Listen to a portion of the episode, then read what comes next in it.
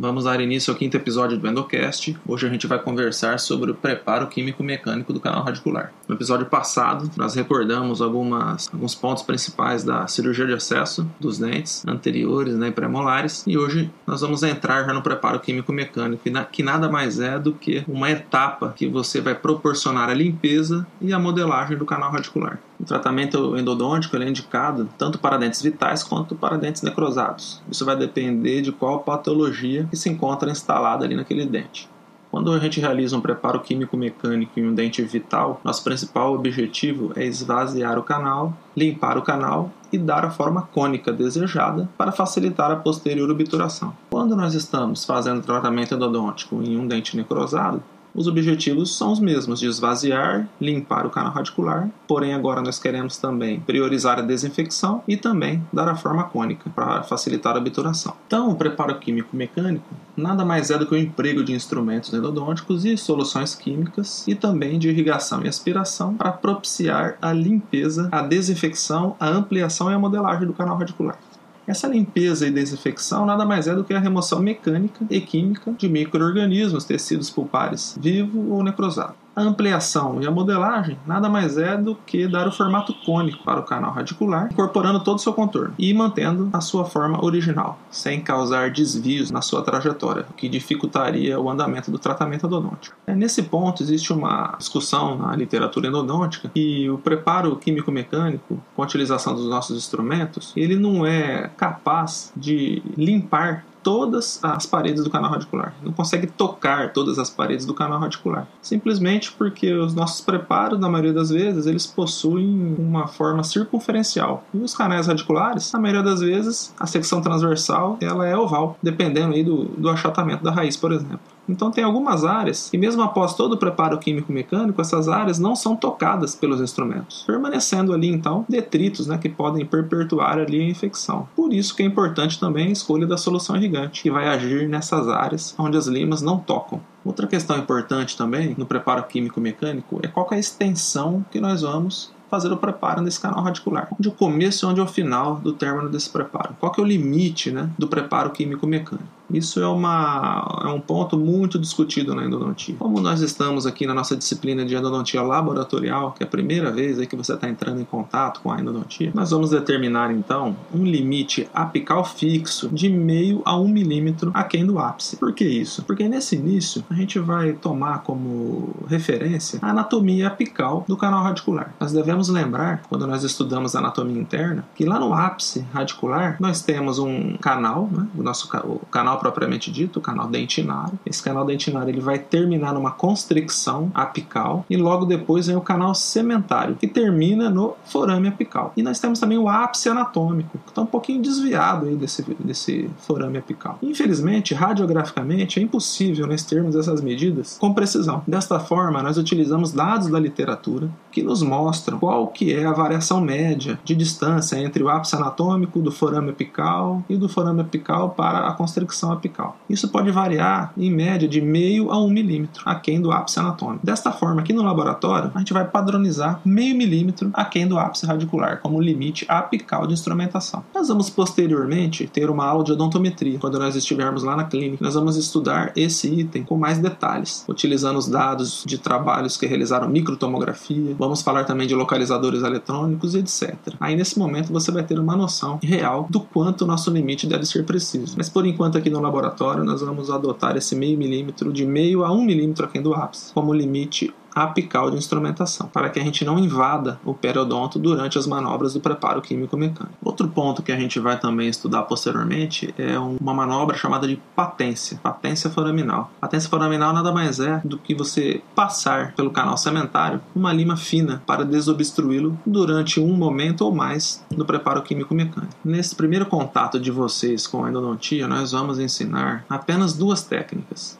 Nós vamos treinar apenas duas técnicas. Uma para dentes monorradiculares e outra para dentes multirradiculares. Vocês abrirem qualquer livro de endodontia, vocês verão várias técnicas para limpeza e modelagem dos canais radiculares. Temos técnicas padronizadas, escalonadas, step down, crown down, de força balanceada, técnicas rotatórias, reciprocantes, híbridas e etc. Esse é um tema que tem uma vasta literatura científica nos mostrando várias formas de fazer o preparo químico mecânico. Porém, didaticamente, no início do aprendizado endodôntico, não é interessante nós mostrarmos todas as técnicas disponíveis isso vai dificultar o aprendizado de vocês. Então, aqui na, na, Universidade Federal do Amazonas, nós optamos já há 10 anos, né, desde 2009, eu e a professora Aida Hanan, nós optamos por escolher duas técnicas funcionais né, e modernas que pudessem ajudar os estudantes a aprenderem um protocolo eficaz para o tratamento endodôntico. E conforme ele vai caminhando no curso de graduação, ele vai aprendendo outros tipos de técnicas e protocolos para realizar o tratamento endodôntico. Então, aqui no laboratório, na nossa disciplina de pré-clínica, nós vamos treinar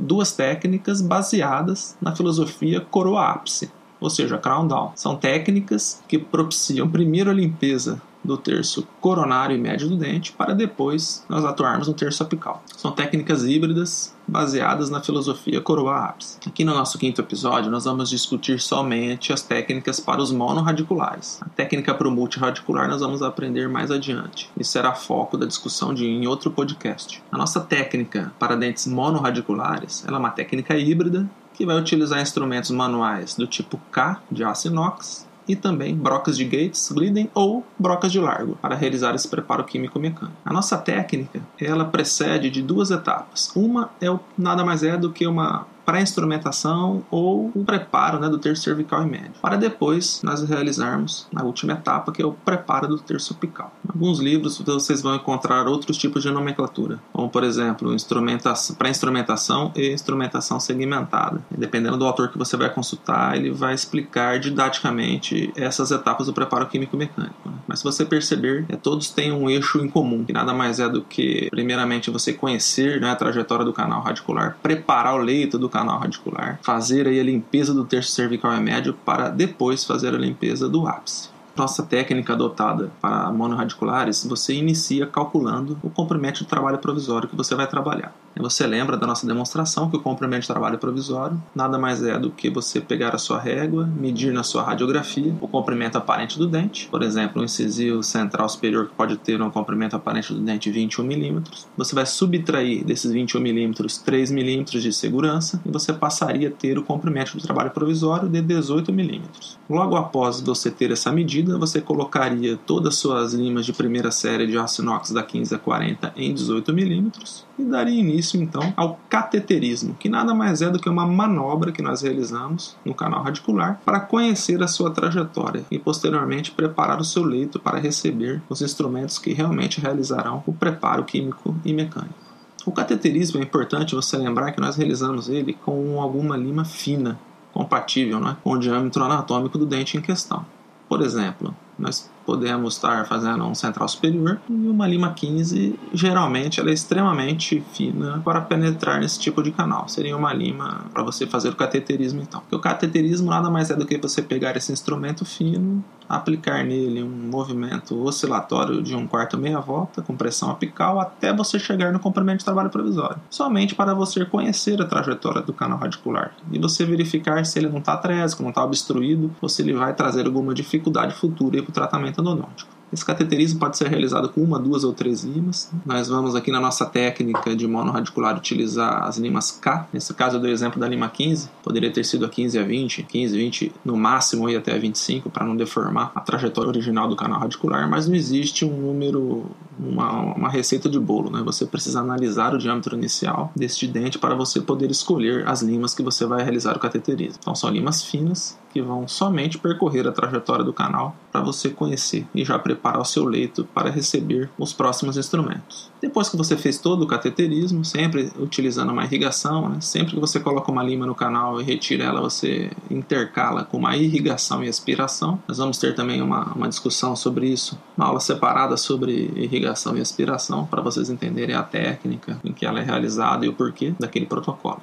Então você termina de fazer o cateterismo, você vê que todo o seu cateterismo foi bem sucedido, habilitando então você a realizar o tratamento endodôntico. Aí chega a hora de você fazer o preparo do terço cervical do canal radicular. É, o terço cervical do canal radicular, ele geralmente ele ocupa dois terços né, em comprimento do canal radicular. Então nada mais é do que o terço cervical e médio juntos. Nós vamos chamar aquele de terço cervical, são os primeiros dois terços do canal radicular. A limpeza então desse terço cervical, nós vamos optar aqui na nossa técnica para monorradiculares a utilizar as limas Gates ou largo. São limas antigas, muito utilizadas na endodontia, se bem indicadas, fazem um ótimo trabalho e uma ótima limpeza. Você vai também escolher, junto com o professor, qual número né, da Gates que você vai iniciar, fazer esse preparo do terço cervical e médio. Nós vamos utilizá-la em baixa rotação e ela que vai realizar o desgaste, né? ou seja, a limpeza do terço cervical. Logo após essa utilização das limas Gates ou das limas Largo, nós já vamos ter um canal menos contaminado, um canal mais limpo. Então, o terço cervical e médio, que geralmente são os terços que apresentam maior contaminação,